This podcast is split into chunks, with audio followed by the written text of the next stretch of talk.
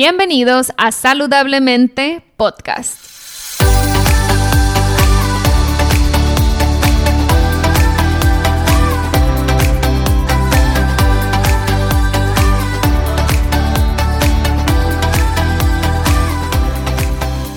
Mi nombre es Siria Velarde y soy Health Coach. Después de más de 10 años con problemas de salud derivados de una enfermedad autoinmune llamada Hashimoto's, finalmente pude recuperar mi salud. En mi recorrido entendí que la alimentación es una herramienta poderosísima para sanar el cuerpo, pero también entendí que no solo somos lo que comemos, sino también lo que pensamos y sentimos. En este podcast te compartiré en cada episodio las técnicas y herramientas que utilicé durante mi proceso de sanación. También buscaré traerte testimonios de personas inspiradoras que lograron cosas impresionantes en sus vidas. Sin más, empezamos. Hola, hola, bienvenidos a Saludablemente Podcast. En esta ocasión tengo como invitada a la terapeuta Olivia Murillo, quien nos va a platicar de una terapia que ella utiliza llamada Constelaciones Familiares. Y bueno, estoy muy emocionada, Olivia, de tenerte aquí hablando de este tema en particular. ¿Cómo estás? Muy bien, Siria. Muchísimas gracias por la invitación. Muchas, muchas gracias. No, al contrario, gracias por aceptarla y estoy segura que va a ser un tema que para la gente que no conozca la terapia les va a encantar. Yo era de las que no la conocía y estoy encantada. Quisiera tomar muchas más constelaciones de las que he hecho, pero pues no, no se ha podido hacer más sesiones por una cosa por otra. Pero este, con lo que he probado, estoy encantada. Me encantaría que empezáramos por lo mega, mega básico. ¿De dónde surgió esta manera de terapia? Eh, ¿Cómo la adoptaste tú? Si nos platicas un poquito también de tu historia, ¿cómo empezaste con todo esto? Claro que sí. Bueno, vamos a, a tener aquí primero el orden. El orden es quién llegó primero. Y quien llegó primero fue Bergelinger. Mm. es el, vamos a poner, el que nos dio este regalo de las constelaciones familiares.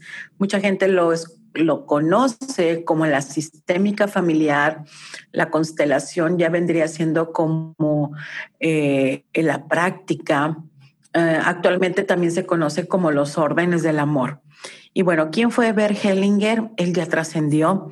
Eh, él fue un sacerdote católico, fue alemán y por un tiempo él estuvo comiendo con los Zulus eh, en África y se empieza a dar cuenta que la manera en cómo los Zulus convivían era muy similar a lo que son las tradiciones católicas, a, a, lo que tenemos nosotros en mente como en la familia, como son los clanes familiares y el respeto por los mayores. En México tenemos muy arraigado esta, esta parte, por lo menos en nuestra generación, ¿no?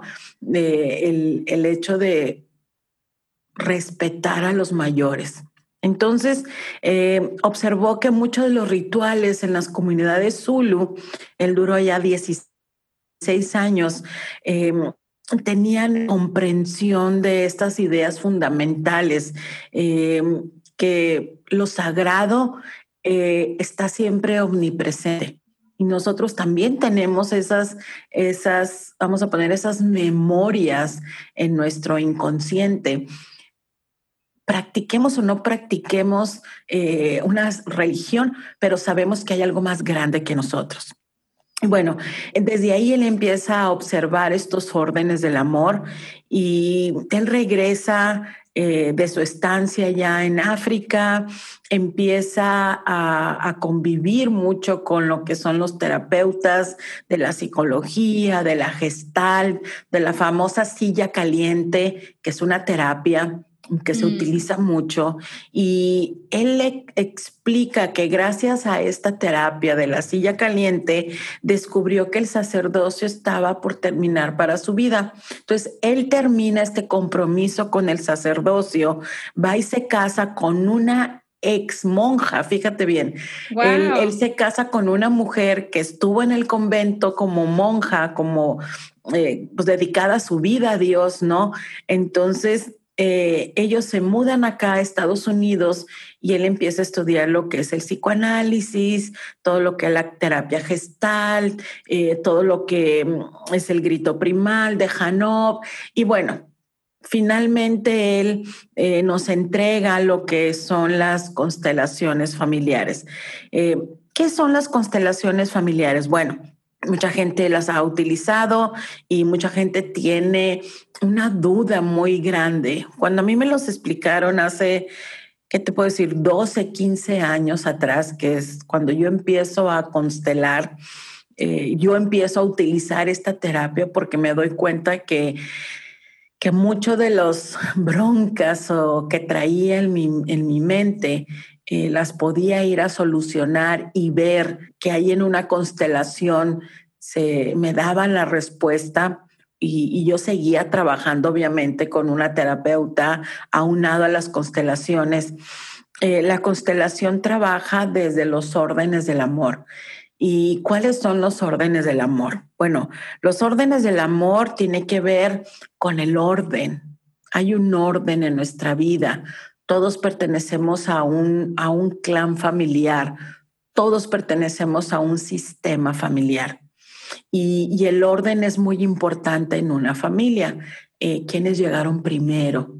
Eh, ahorita les platicaba de, cómo nosotros eh, respetamos a los mayores porque sabemos que ellos son los que llegaron primero, papás, abuelos, bisabuelos, tatarabuelos, ¿no? O los tíos mayores, o los primos mayores, o los hermanos mayores. Aquí hay respeto por los mayores y eso se llama orden dentro de lo que son los, las, las constelaciones en, en una familia el orden hay que cuidarlo muy bien. Eh, la segunda es el, balance de dar y recibir. Aquí hay una manera en cómo nosotros tomamos de ese clan familiar y, nosotros ahora cómo vamos a entregar. Papá y mamá nos dieron la vida, yo tomo la vida y, y esa vida que yo tomo, pues si lo coloco en orden, gracias a ellos, tú y yo estamos aquí, Siria.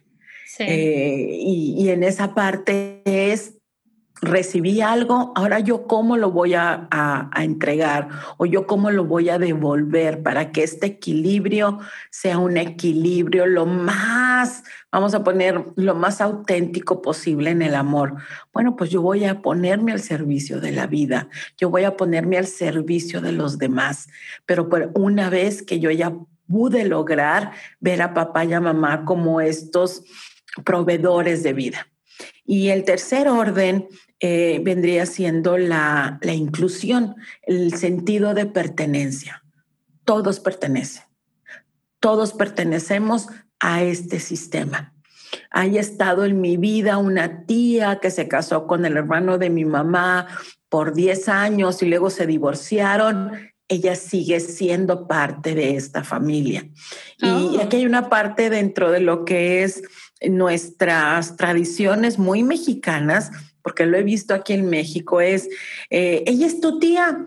Bueno, es que estuvo casada con mi tío por 15 años, pero se separaron y él se volvió a casar y resulta que ella todavía le seguimos llamando tía, ¿no? Y, y no la vemos después de hace 20 años, pero pues es la mamá de mis primos. Entonces, ahí lo que vamos haciendo nosotros es que vamos guardando ese orden, vamos guardando ese, ese balance de que yo te doy un lugar, ¿va? Y tú también me das un lugar a mí, pero también nos vamos a lo que es la, la inclusión, ¿no? El sentido de pertenencia.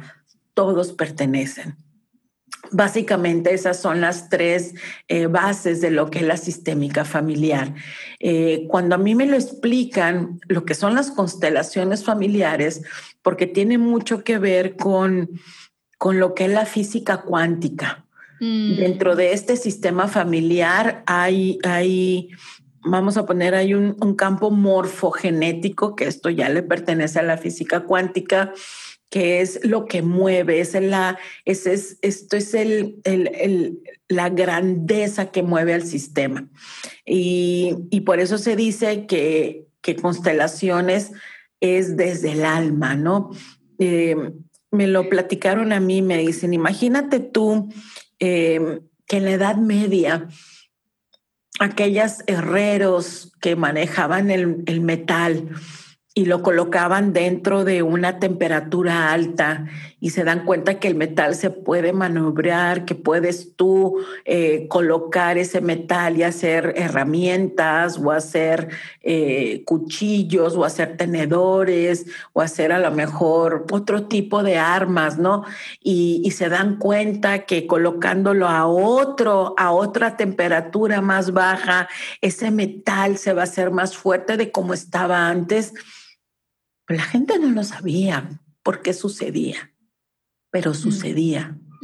Ya con el tiempo y con la ciencia y con todo esto que, que, que ahorita está avanzando día a día, pues se dieron cuenta que los protones, que los neutrones se expandían a cierta temperatura y luego se volvían a contraer a otra temperatura. Bueno, prácticamente es similar ahorita a lo que estamos viendo con las constelaciones.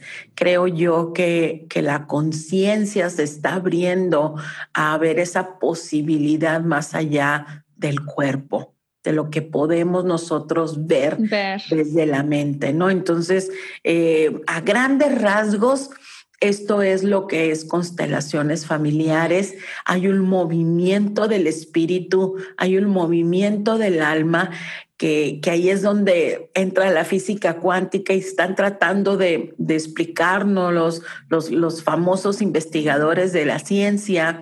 Y luego llegan los campos mórficos. Eh, y bueno, a mí me fascina todo este tema. Y cuando la gente va a constelar, dice, bueno, pues, ¿qué puedo constelar? ¿Qué es lo que yo puedo constelar? Y yo te podría decir, puedes constelar todo. Todo lo mm. puedes constelar.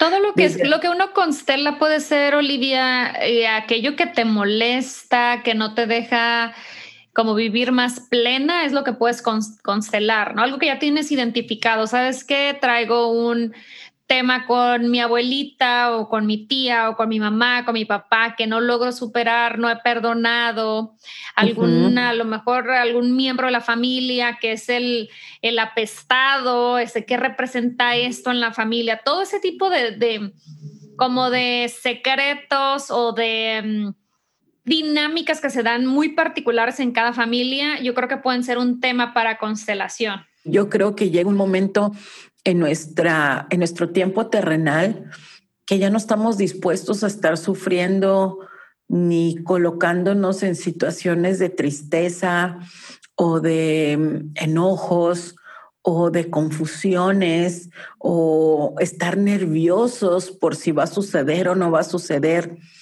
Entonces, esos momentos de esas, vamos a poner, de, de esas emociones ahí hay algo que el sistema familiar en el que estoy yo me está queriendo decir algo. Esto es lo que vamos, aquí estamos entrando ya el tema de, de lo que es el campo morfogenético, ¿no? Entonces, supongamos que, que yo porque así sucedió. Aquí te voy a platicar cómo yo entré con las constelaciones. Yo tenía un programa de radio y televisión, lo tuve por 10 años y, y bueno, ahí es donde yo las conocí. Y, lo primero que yo quería hacer era, ¿por qué mi papá tuvo otra familia? ¿Por qué mi papá tuvo otra familia? ¿Por qué yo tengo otros hermanos que no los conocía en aquel tiempo? Eh, ¿Por qué mi papá engañó a mi mamá? Yo quería saber por qué.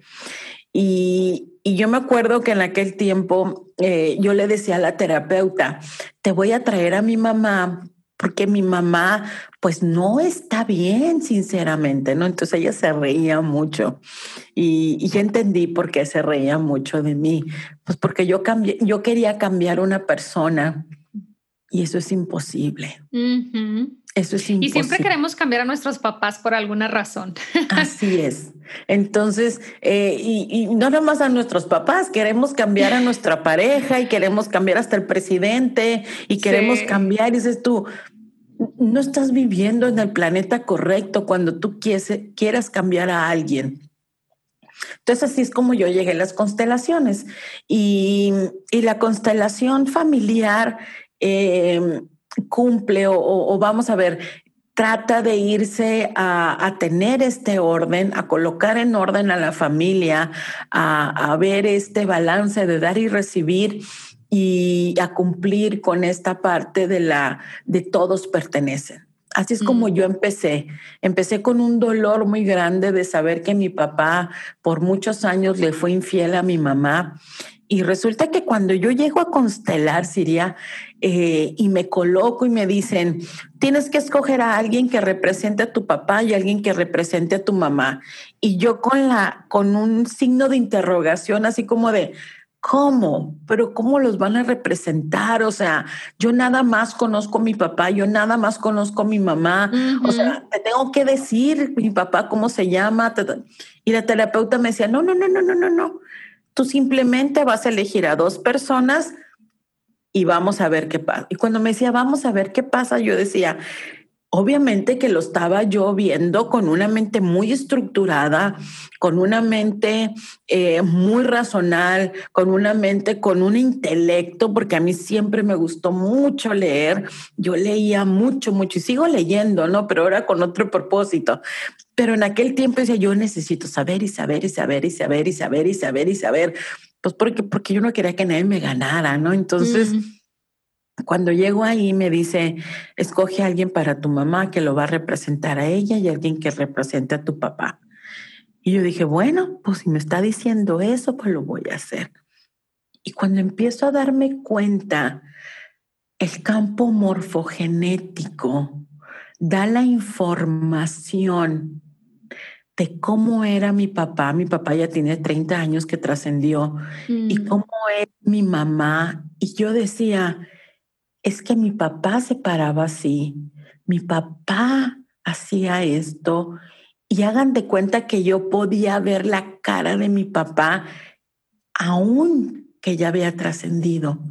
Entonces, esa parte, mucha gente no la logra entender cuando se la platico. Y, y, y aquí es donde yo siempre he dicho, necesitas ir a experimentar una, una constelación. Sí, definitivamente. Es, difícil explicarla, Olivia, porque apenas cuando la vives te das cuenta de lo que, lo que estás diciendo. El camp, pero ahora sí, tratando de, desmenuzarla un poquito, intentando que la gente lo perciba, la gente que nunca la ha experimentado. El campo morfogenético que mencionas es como si fuera este espacio donde están todas las almas, por así decirlo. Vamos a poner... Eh, es el campo donde está toda la información. Ah, ok. El campo morfogenético es, es, es, donde está toda la información. Cuando hablo de información, podemos decir también es donde está toda, toda esa energía que conlleva a todo tu sistema familiar desde que empezó. Entonces estamos hablando, mm. o sea, muchísimas generaciones atrás muchísimas generaciones atrás. Entonces, la información de ese tatara, que nunca conocí está en ese campo. En ese campo morfogenético. Morfogenético. Y se puede acceder a través de las constelaciones familiares. Hay otras maneras de acceder, ¿eh? Ah, constelaciones no es la única manera de, hacerlo. Em, vamos a poner... Eh, por ejemplo, eh, el campo que que envuelve al Coliseo de Roma. Ahí hay un campo energético. Quien ha entrado al Coliseo de Roma y entras y dices tú, uh, o sea, se siente un, es una sensación yo entré, lo recorrí por cinco minutos y dije, no, muchas gracias, yo aquí me tomo la fotito y yo ya me voy. Porque, porque para mí era un campo muy, muy denso, muy fuerte. Y cómo no, pues se llevaron muchísimas muertes, muchísima tortura y es el campo que lleva ese, ese, vamos a poner ese lugar, ¿no? Mm, okay. Eh, entonces, a partir de que nosotros nos damos cuenta del campo, ¿Cómo nos podemos dar cuenta de un campo? Bueno, eh, Rupert Sheldrake les, les aseguro que si lo van y lo googlean, se van a encontrar con una información y si tú logras, eh, vamos a poner, eh, digerir esa información, yo te aseguro que tú te estás adelantando al tiempo ¿Por qué? Porque para los campos mórficos no hay tiempo. Para los campos mórficos yo puedo accesar este campo mórfico de 7, 8, 9, 10 generaciones atrás. Mm, Entonces, em, aquí la, cuestión del, del morfo viene la, la forma, el campo toma forma. Ah, ok, ok. el campo toma forma, la energía toma forma.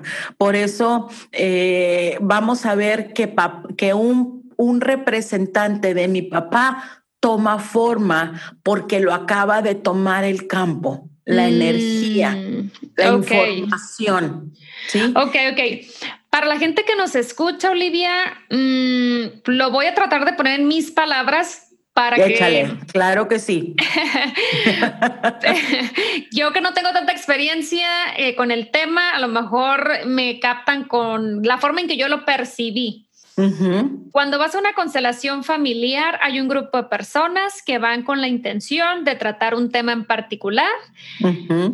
Una vez que se abre este campo eh, morfogenético que dices, eh, la terapeuta o la persona que guía la constelación, en este caso yo la hice con Olivia, eh, no sé, tú te propones o quieres constelar o alguien te escoge o la terapeuta te escoge y te pide que designes a tu papá y tu mamá dentro, dentro de los miembros del grupo que están presentes que no saben nada de tu historia, nada de tus papás, nada de lo que tú sabes. Y es increíble que si yo no lo hubiera vivido, no lo podría estar platicando y no lo creería si alguien me lo platica. Por eso es que quería contarlo con mis propias palabras, porque yo era la más incrédula del mundo y haberlo experimentado, o sea, lo tengo que platicar desde mi punto de vista. Claro. Eh, viví o sea, cosas que esas dos personas decían, cómo me miraban, cómo se expresaban, las cosas que me decían. Es increíble, parece, parece brujería, Olivia. ¿Cómo sientes que te estás comunicando exactamente con esa persona?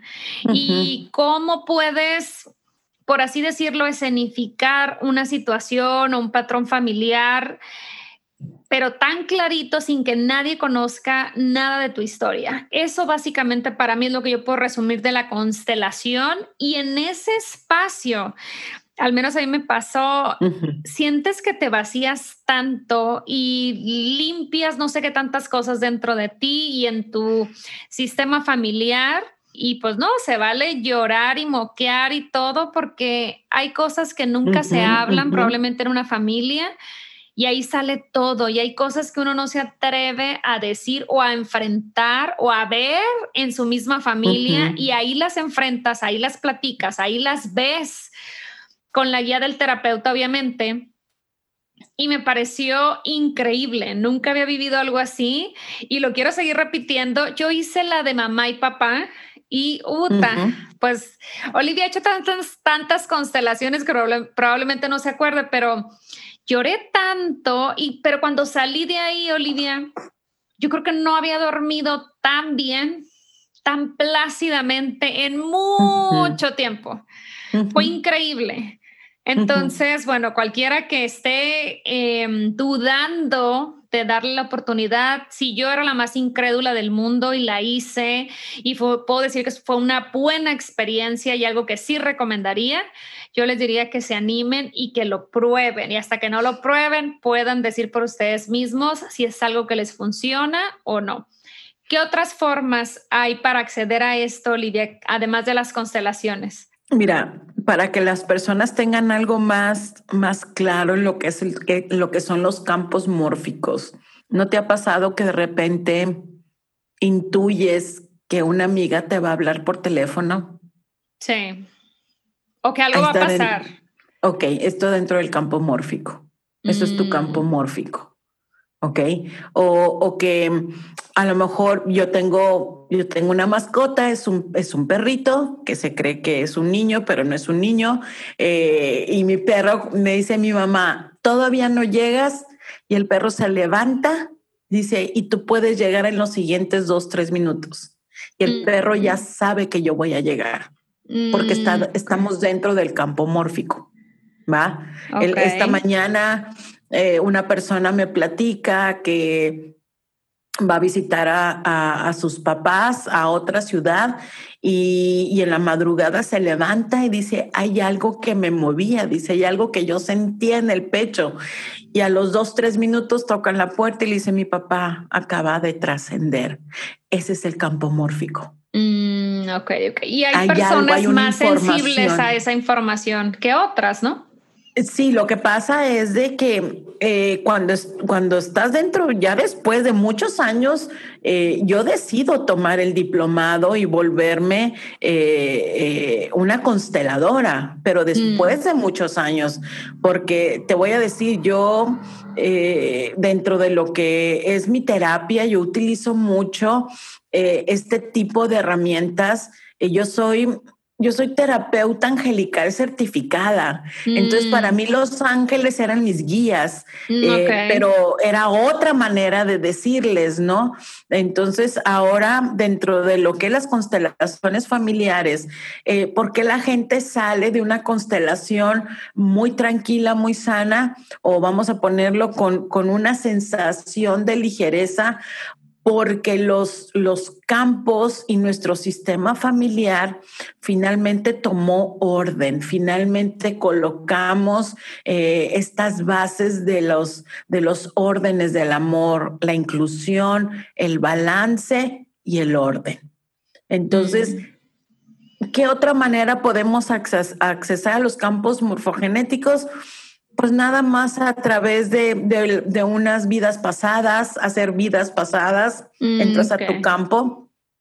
Eh, ¿Qué otra manera? O sea, hay muchas maneras. La eh, hipnoterapia, tal vez. La hipnoterapia también lo puedes hacer. Mm, eh, lo único que aquí con las constelaciones, lo, que, lo que hacemos es, vamos a ir a ver que ese problema que tú crees tener, ese problema también ya lo pasó alguien de tu sistema familiar. Por eso hay familias que dicen, voy a poner un ejemplo así muy hipotético, eh, los, los López, ¿sí? Eh, pues todos juegan béisbol, todos juegan béisbol con los López. Pues ¿por qué? Pues porque ahí debe de haber algo en su campo, ¿no? O todos son arquitectos, o todos son licenciados, o todos son doctores, o con los López, eh, todos viven ahora en Estados Unidos, o ahora... Eh, y son los campos. ¿no? Las historias, todos son divorciados, se terminan quedando solos o nunca tuvieron hijos, como que es algo que se va repitiendo por generaciones. se va repitiendo de generación en generación en generación, hasta que finalmente alguien de la generación dice, ya, ya me cansé. Y lo hacemos inconsciente, ¿eh? No sabemos que esto viene de, de nuestros ancestros. No sabemos que esto viene de nuestros ancestros y pero nosotros lo estamos haciendo y va a llegar un momento en que ya o ya nos cansamos o ya la vida no la puedo seguir viviendo. Así que eso fue lo que a mí me pasó, ¿no? Yo decía, yo no puedo seguir estando enojada porque mi papá tuvo otra relación y tuvo otra familia. Y era un enojo muy grande. Mm, claro. Pero les voy a decir qué fue lo que pasó en esa constelación. Cuando yo veo a mi papá, mi papá ya, nuevamente les, repito, mi papá ya trascendió, tiene 30 años que trascendió. Entonces le estoy hablando que esto fue hace 15 años más o menos. Y cuando yo veo a mi papá, porque lo, lo, lo puedes ver, porque el campo toma a la persona, ¿no? Y veo cómo trata a mi mamá, de una manera tan amorosa, de una manera tan romántico. Y yo decía, la amó. Mi mm. papá amó a mi mamá. Y de repente vi una mamá muy distante, muy fría. Entonces yo decía, y no venimos aquí a juzgar, pero venimos a comprender para mm. que mi vida pueda tener una manera de llevar esto de, la, de, de, lo más sano posible. Entonces, ahí en ese momento yo comprendí que el sistema familiar de mi mamá, ¿sí? También venía dañado. Mis abuelos, mi abuela, mi abuelo y el sistema familiar de mi papá también venía dañado. Entonces, dices, ellos pudieron haber hecho lo mejor que pudieron haber hecho. Y yo no los puedo criticar, yo no los puedo juzgar. Y simple y sencillamente porque hay que respetar un orden. Y el orden es el siguiente. Mi papá y mi mamá llegaron antes que yo. Mm. Y yo necesito respetar a mis mayores, hayan sido como hayan sido, haya sucedido como haya sucedido. Esa es una de las partes que para mí, constelaciones familiares, me vino a traer muchísima paz a mi vida. Así sucedió. Y mm. cuando respetamos que así sucedió, entramos en el amor. Porque ya no lo quiero cambiar, ya no me estoy criticando, ya no estoy quejándome cómo sucedió. Así sucedió. Y haces paces ya haces las paces como haya sucedido. Sí, eso es lo padre de, de las constelaciones, Olivia, que yo encuentro, porque a veces o la mayoría de las veces creemos que vamos a cambiar el escenario o vamos a cambiar o, buscamos, yo creo, sanar a través de que es que me tiene que pedir perdón o yo tengo que expresar el perdón. Y a veces es tan sencillo como simplemente reconocer ese orden y nadie le va a pedir perdón a nadie, o sea, simplemente fue, pasó. Y con nuestros papás, que era el tema que yo constelé, seguramente porque era el tema que traía más fuerte, no me tocó otra constelación, me tocó esa. Eh, entender que nuestros papás son simplemente seres humanos con debilidades y errores. Eh, y dejar de verlos como este, estas personas que no tienen derecho a equivocarse. Creo que así, esa es la forma en que los vemos cuando juzgamos, ¿no? Es que mi mamá no debió de, o debió de hacer esto así, o de, de acuerdo a mi percepción, qué debió haber pasado, ¿no?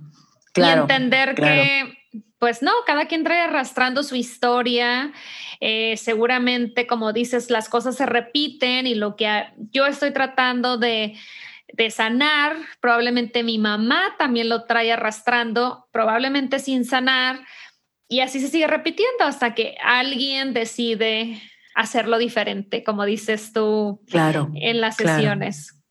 Sí, y, y, fíjate que todos vamos a tener cosas inconclusas. Al final de nuestra vida vamos a dejar algo inconcluso, algo no perdonado, algo no sanado. Vamos a ver, lo vamos. Por eso, cuando yo digo, déjame ver qué más puedo sanar en mi vida, pues mm. para no dejarle tanta carga, ¿no? A los que vienen después de mí. Em, y ellos dejaron cosas inconclusas, mis abuelos dejaron cosas inconclusas, mis abuelos también. Y si nos vamos un poco más arriba, sería nosotros nos podemos todavía topar con personas que estuvieron en la revolución. Fue en 1910. Mm. Yo nací en 1967, mi vida. O sea, estoy muy cerquitas de eso, ¿no? Entonces, si yo puedo ir a hacer algo para, para llevar estos órdenes del amor, lo voy a hacer. ¿Cómo sé que tengo que constelar nuevamente? Porque hay algo en mi vida que no está fluyendo. O es mm. mi trabajo, o es mi jefe, o son mis hermanos, nadie se habla, o a lo mejor, eh, no sé, hay, hay enfermedades, las enfermedades es hermoso constelar las enfermedades, porque toda enfermedad viene a nuestro sistema para sanar algo. Mm, Toda enfermedad viene para sanar algo que ya está pidiendo que se sane. ¿Va? Entonces, ahorita. Es una manifestación la enfermedad nada más. La enfermedad es una manifestación para decirte que hay algo que no está. El cuerpo, por ser cuerpo, ¿sí? Eh, no se enferma nada más por ser cuerpo, se enferma porque hay una mente que tuvo una emoción que no fue sanada. Entonces, si nos vamos a este principio de la, de la energía, la energía no se puede destruir, la energía simplemente se transforma. Entonces, vamos a poner un escenario muy hipotético, así, súper hipotético. Resulta que a mi bisabuelo, ¿sí? Que vivía allá en San Luis Potosí. Su mamá lo tuvo, pero como eran tan pobres que la mamá lo regaló. Entonces, él creció creyendo que su mamá lo había despreciado. Y resulta que lo regaló a los dueños de la hacienda que tenían dinero. Entonces, ese bisabuelo pues crece enojado con la mamá y crece enojado con el papá porque no lo quisieron y, bueno, pero tuvo una muy buena vida económicamente. Entonces ese bisabuelo le da vida a la, a la abuela, por decirte algo, ¿no? Entonces la abuela sale de ahí y resulta que yo voy ahora a ser un excelente papá. ¿Sí? ¿Por qué? Pues porque como no fueron conmigo, ahora yo voy a ser un excelente papá y le voy a dar todo a mi hija. Todo le voy a dar a mi hija. Pero resulta que mi hija se casa con un, con un hombre, ¿sí? Que, que, que, que no la quiere y que es muy, muy, muy mujeriego, por decirte algo, ¿no? Entonces, ¿de dónde sale todo esto, no? Pues porque no tomaste a tu papá y a tu mamá biológico desde el principio, los estuviste rechazando, los estuviste juzgando. ¿Va? Entonces, esto se va dando de generación en generación en generación hasta que llega alguien con un nivel de conciencia. Por eso los niveles de conciencia a mí es un tema que me flipea, dirían los españoles. Los niveles de conciencia va a llegar a alguien en ese sistema familiar que va a decir, a ver, porque aquí las mujeres se casan con hombres manipuladores o con hombres que son este machos o las golpean. Pues vamos a ir a ver qué le pasó a tu abuelo, ¿no? O a tu abuela. Y, y vas, investigas. Y mucha gente me ha dicho, es que yo no sé, que yo no tuve mamá. A veces mucha gente llega conmigo, que yo no tuve mamá. Y yo, ¿y quién te parió, perdón?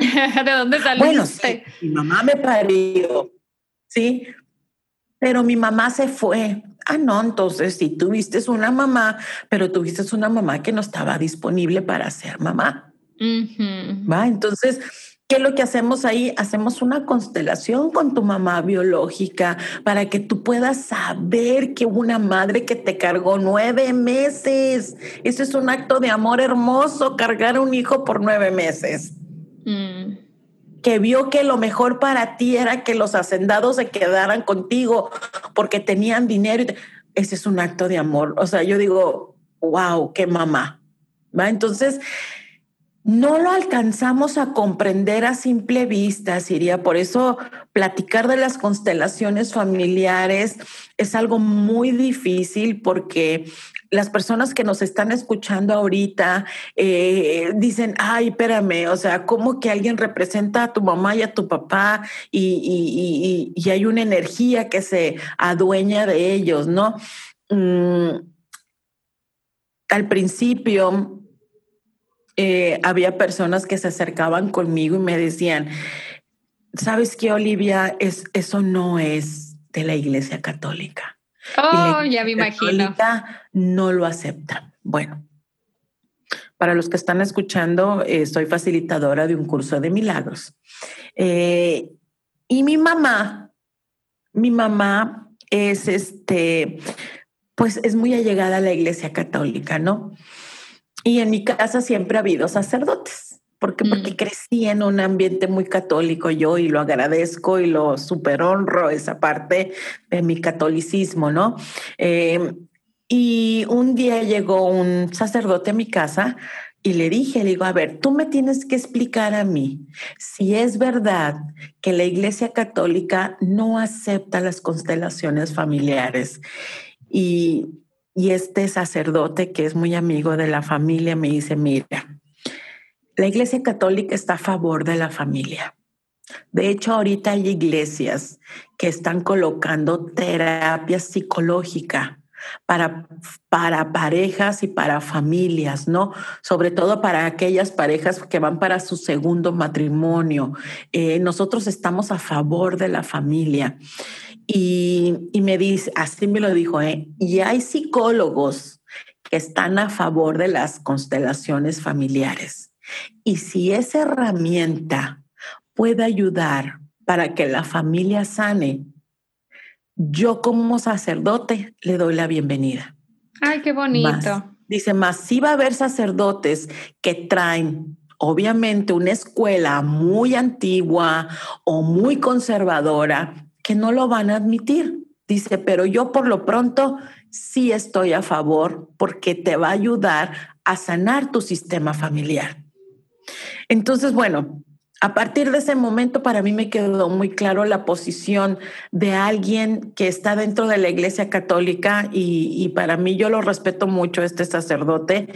Y, bueno, digo, si va a ayudar para que sea tu vida mejor, tu sistema familiar mejor, que, que, que aparte lo viví durante 15 años constelando y ahorita lo implemento yo en mis terapias y veo cómo las personas eh, se van con otro nivel de conciencia y luego me lo dicen, ¿sabes qué?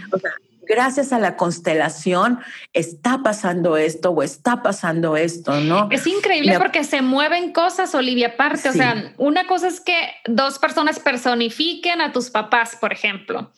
Pero de repente empiezas a ver, yo por ejemplo, que ese día dormí como bebé y que me, como que me quité algo de encima y yo no sé en qué nivel de conciencia se planta todo lo que viviste en la constelación, que yo siento que cosas en mi relación con mi mamá, por ejemplo, se empezaron a mover, que yo empecé a ver las cosas de manera distinta, que solté cosas. O sea, como que el efecto no es nada más cuando estás en la constelación en sí, el efecto sigue como esas ondas en el aire, ¿no? Que no vemos, pero que se siguen dando. Así, lo veo yo y es impresionante. Sí, hace como unos tres años, yo el tiempo realmente no lo, no lo, no lo tengo tan presente, pero yo puedo decir que hace como tres años más o menos llegó una muchacha y ella tenía unos problemas muy fuertes con su pareja. Entonces le dije, mi vida, le digo, ¿cómo está la relación con tu mamá? Mucha gente dice que tiene que ver mi mamá con mi pareja. A ver, no, no entiendo, ¿no? Y le digo, mira, vamos a hacer esto. A mí me gustan mucho las constelaciones con parejas o en pareja o el tema de parejas.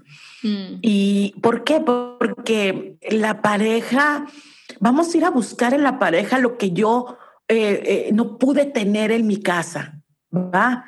Eh, me gusta mucho ver estos estas tres estaciones en, una pareja. La primera estación es el enamoramiento, ¿no? Entonces, eh, cuando estamos con una pareja, bueno, en la primera enamoramiento no nos queremos separar de la pareja y bueno, en lo físico ni se diga, ¿verdad? Pero queremos estar ahí y ahí. Estamos tan cerca, tan cerca, tan cerca que no nos podemos ver. Estamos mm. muy cercas no hay una visibilidad clara. ¿Y qué es lo que está pasando? Pues que mi pareja me está dando aquello que, qué chistoso, ¿verdad? Yo andaba buscando, qué chistoso, que esta persona, este hombre o esta mujer, wow. ¿Y qué es lo que hacemos? Lo único que estamos haciendo es que las mujeres estamos viendo en ese hombre nuestro estado de padre ideal, no mi papá, no, nuestro padre ideal me protege, me proporciona, me atiende, me dice, me alaba. Y bueno, y en los hombres, en las mujeres igual, ¿no? Ellos están viendo a esta madre, no a su mamá, esta madre que, tanto ellos hubieran querido que su madre fuera con ellos, ¿no? Entonces, pues somos muy amorosas, muy comprensivas, aparte, bueno, si cocinas, plus, ¿no? Y, si atiendes a la casa, plus, ¿no? Va, entonces en la segunda estación porque ese enamoramiento va a terminar, créanmelo, ¿eh? Los grandes terapeutas de parejas como un John Garrida, se los se lo recomiendo mucho. Él dice, puede durar tres meses, en algunos puede durar hasta tres años. Y mm. aplaudo a las personas que pueden durar en enamoramiento por tres años. Pero bueno, en la segunda estación de la pareja, pues es cuando realmente ya empiezas a ver cómo es la pareja, ¿no? Y ahí es donde mucha gente ya no le gusta Sí. ¿Por qué es esto y por qué es el otro? ¿Por qué no me dice o por qué no hablo? ¿Por qué no siente? Eh, las mujeres empezamos a quejarnos de él y el hombre se empieza a quejar de la mujer. Y en esta segunda etapa es cuando ya nos separamos un poquito y realmente empezamos a ver a la persona como es. Mm. Cómo es. Esta segunda etapa puede durar años años entre el astire y el afloje. Y si logramos superar esa etapa y madurar, madurar y madurar te refieres a no echarle la culpa al otro. Así es. Hay tres estados de ser que es la niña o el niño, el infantil. Estamos imitando una emoción de nuestra infancia. Eh, el segundo estado de ser es nuestro estado de adulto y el tercer mm. estado de ser es nuestro estado parental, que estamos nosotros eh, imitando un acto o una manera de comportarse, una conducta de alguien de nuestra familia que es mayor que nosotros, papás o abuelos. ¿va? Mm. Entonces, em, cuando nosotros maduramos, y es que logramos madurar en algún momento, es porque procuramos estar en el estado de ser adulto. En el estado de ser adulto, reconoces que este momento así se está dando. Y si puedes hacer algo, lo vas a hacer. Ya no entras al berrinche, ya no entras a la pataleta o ya no entras a la niña sumisa. Una niña sumisa eh, es esa mujer que, que, se comporta como niña sumisa y le dicen, eh, ¿quieres ir a la comida china? Y tú, bueno, vamos y ya estás en la comida china y dices, pues es que a mí me hubiera gustado la pizza o mm. unos tacos, ¿sí? Pero muy sutil y por muy de bajito estás ahí, ¿sí? Eh, o haces el berrinche. ¿Va? ¿Por qué estamos aquí? Si ya sabe que no me gusta la comida china y nada más es lo que él quiere. Me han contado. Y hace berrinche, ¿no? Entonces, y los hombres también hacen berrinches, ¿eh? los he visto. Claro. Entonces, o estás en la parte muy, en la parte parental. En la parte parental empiezas a criticarlo y le empiezas a decir, es que siempre tú eres así, o tú eres acá, o tú eres acá, y empiezas a criticar. Cuando estamos ya en pareja y nosotros logramos ver ese estado de adulto y lo logramos mantener por más tiempo, ¿va? Nos vamos a dar cuenta que nuestra pareja es como es. Y ahí es donde entramos a nuestro tercer estado de, pareja. Que ese es ese estado donde finalmente llega el amor. Mm, ¿Por qué llega el amor? Porque ya no te quiero cambiar, amor mío. Te estoy aceptando así como eres. Pero para poder aceptar a la pareja así como es, primero me tengo que aceptar yo. Mm. Y para poder aceptarme a mí como soy, yo ya tuve que aceptar a mi papá y a mi mamá. Y que todo lo que hicieron fue lo mejor que pudieron haber hecho. Así como fue. Por ejemplo, Lidia, cuando yo, por decir algo, yo no acepto o no perdono a mis papás, hay algo, pongamos, pongámosle el nombre que sea, una situación. Por decir, hay mujeres que repiten esos patrones de que duran muy poco en pareja, que pareciera que no se les dan las relaciones en pareja. Por, digo, nosotros les ponemos un nombre a veces, ¿no? Tiene que ver 100% con la relación con la mamá o el papá.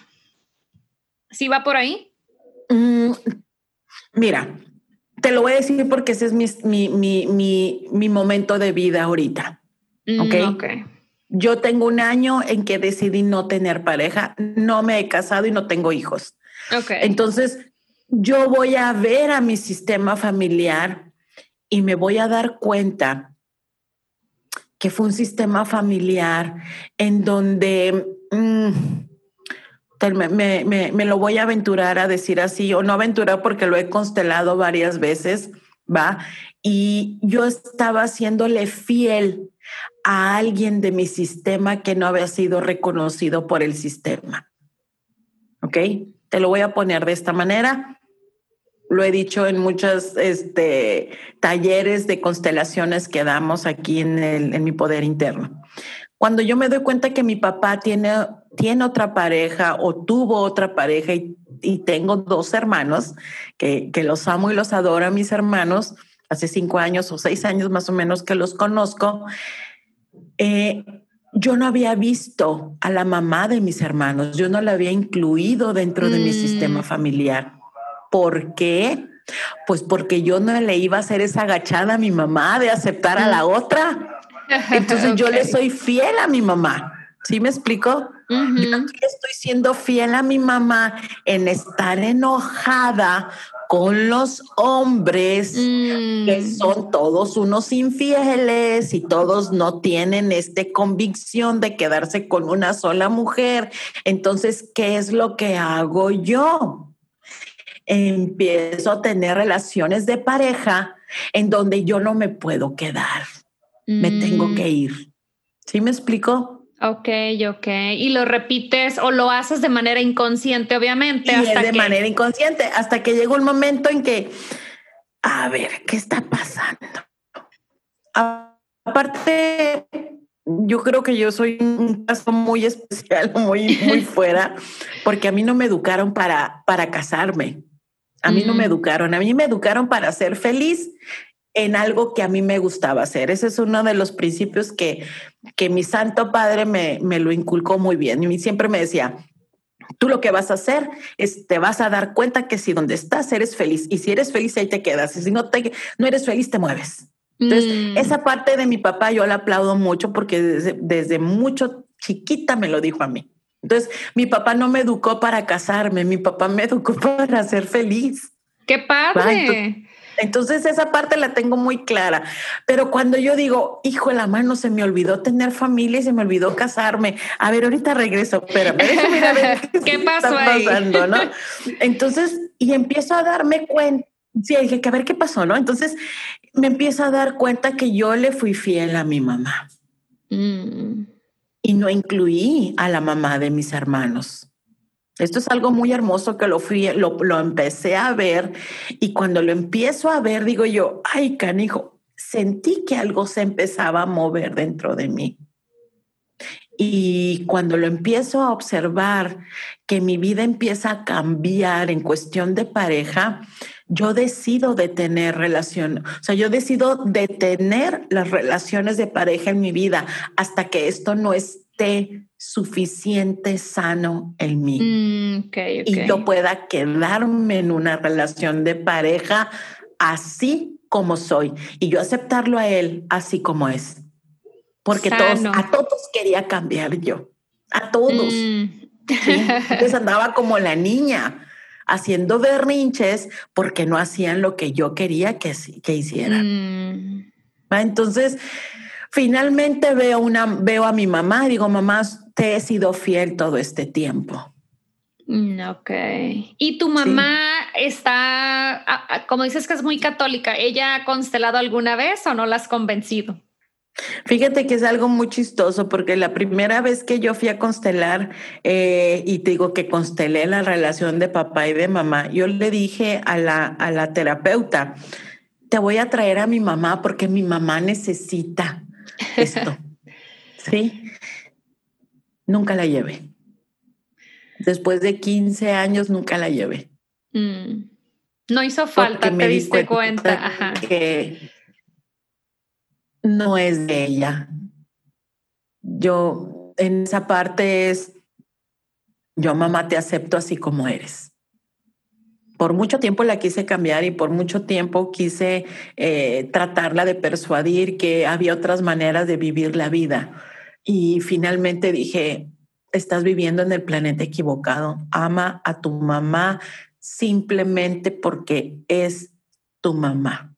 Gracias a ella estás en la vida. Aquellas personas que quieran cambiar a su papá y a su mamá, créanmelo, están perdiendo su tiempo bien, bien cañón, no lo hagan. No lo hagan y no se coloquen como niños chiquitos diciendo, es que mi mamá no me quiso y es que mi mamá se la pasó más con mi papá o con mi hermano mayor. Y es que mi, esos son berrinches, esos son berrinches. Entonces, es quedarte en la niña, como dices. Así es, así es.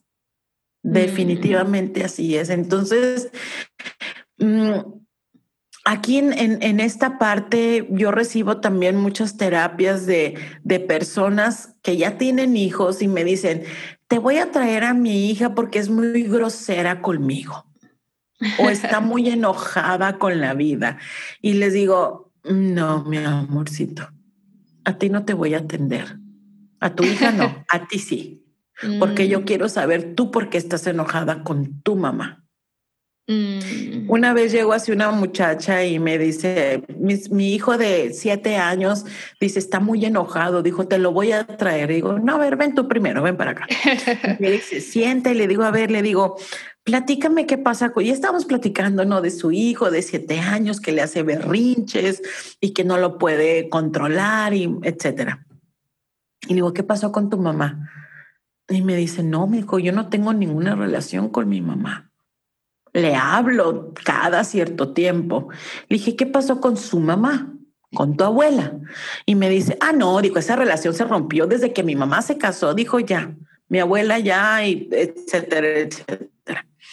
Pues hicimos una pequeña constelación porque se pueden hacer constelaciones con monitos, se pueden hacer constelaciones con figuras, se pueden hacer constelaciones inclusive desde la mente, ¿eh? Esas están hermosas.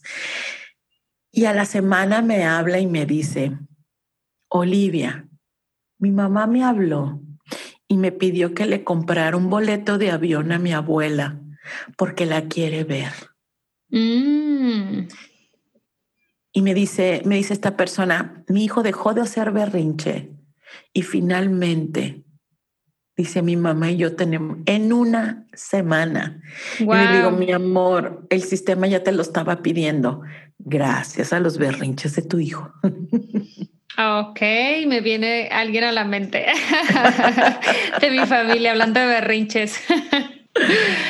Qué, qué, impresión todo lo que viene a mostrarte cada situación en la familia. Pero el chiste todo es una situación para sanar aprender a verlo, ¿no? Y tener ganas de verlo, porque a veces creemos y le echamos la culpa a todo lo externo, ¿no? A la vida, a Dios, al vecino, a lo que me pasó de chiquita, o sea, mil cosas, cuando pues es nada más está en uno. Siempre. ¿Y qué hay, Olivia, de que la pareja es nuestro espejo? Que cuando dices, ya no me gustó lo que veo ya no me gustó lo que veo, pero ¿qué tanto es? Porque tú dices, yo lo empiezo a amar cuando acepto lo que él es, pero ¿en qué punto dices, es que eso que veo no es él, soy yo? ¿Cómo está ese? Siempre. Mm, Siempre somos nosotros, nunca es el otro. Mm, ok, ok. Siempre somos nosotros. Y, esta parte eh, sí está un poco, vamos a poner, eh, vamos a aventarnos un clavado a ver qué pasa, ¿va? Eh, nuestra mente es como un proyector. Los ojos del cuerpo no están viendo, tu mente está interpretando lo que está viendo.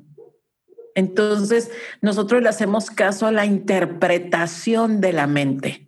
Por eso se dice que la mente es un proyector y lo que tú estás viendo allá afuera es tu propia percepción, es tu propia proyección. Por eso decimos, tú eres el espejo de mi mente. Lo que ves allá afuera es porque está aquí adentro.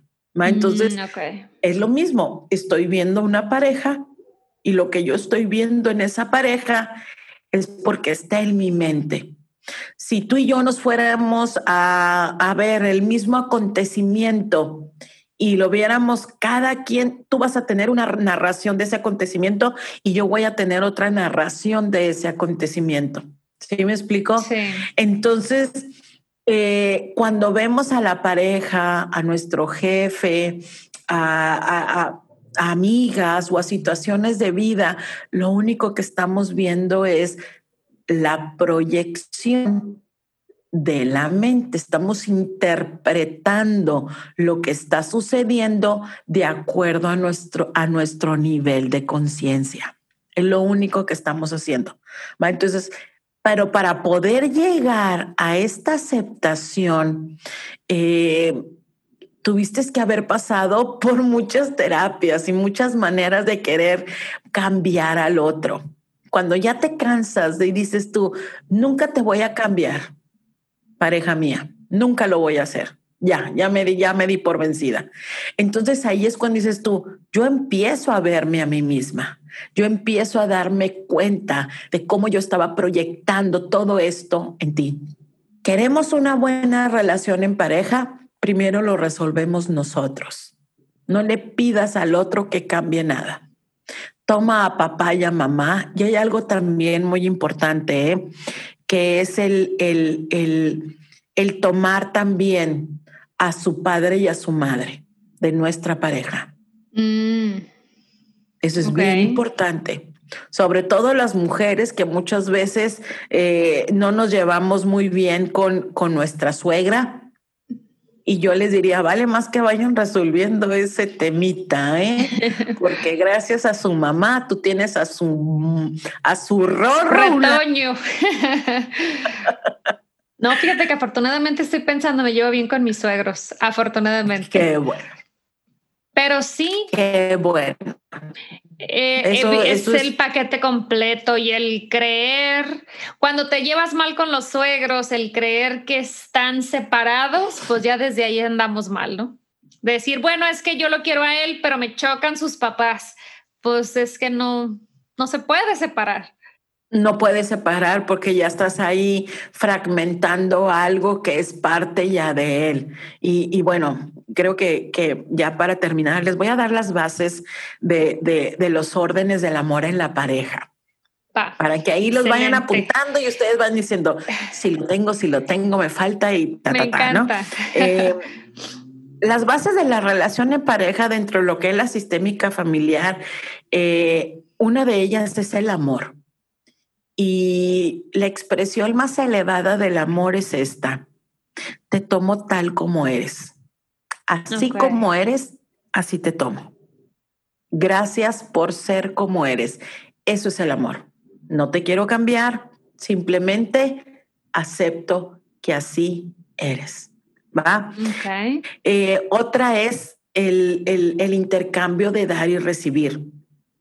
¿Qué es lo que voy a hacer? Voy a dar a ti lo que yo he recibido de mis padres, la vida. Y la voy a poner al servicio tuyo, pareja mía. ¿Va? Entonces, y tú también me vas a dar a mí lo que tú has sabido reconocer que tus padres te dieron. ¿Ok? Aquí está en la relación de pareja, el dar y recibir tiene que ser equitativo. Este es un tema bien interesante que ahorita no me voy a meter, pero simplemente es la pareja da, tú, tú recibes y luego tú das y el otro recibe. Si alguien de la pareja está dando de más, la pareja se va a desbalancear y la otra persona va a estar muy enojada porque no sabe cómo devolver todo aquello que ha recibido. ¿Va? Entonces, esto es un equilibrio de dar y recibir que tiene que estar bien observado por la pareja. ¿va? Simplemente un gracias ya es un, ya es un dar, ¿sí? Si la, la pareja dice, es que mi pareja trabaja, me da toda su quincena, paga la casa, paga los niños, y yo cómo le voy a regresar todo esto? Bueno, mi vida, pues estás cuidando a sus hijos, le estás haciendo de comer y un gracias también es un, es un, es un dar, ¿va? Eh, otra base es el vamos a ponerlo de esta manera, es el seguir y servir. Las mujeres seguimos a nuestro marido y el marido se pone al servicio de la familia, cuyo centro es la mujer. Mm. Y ojo aquí, ¿eh? si hay mujeres que dicen, yo no me voy a poner como tapete. No, mi amor, yo te estoy pidiendo que te pongas como tapete. Yo simplemente te estoy diciendo, sigue a tu marido. Mm. ¿Ok? ¿Por qué? Porque él está al servicio de tu familia y tú estás siendo el centro de la familia. ¿Ok? Esto es algo bien interesante.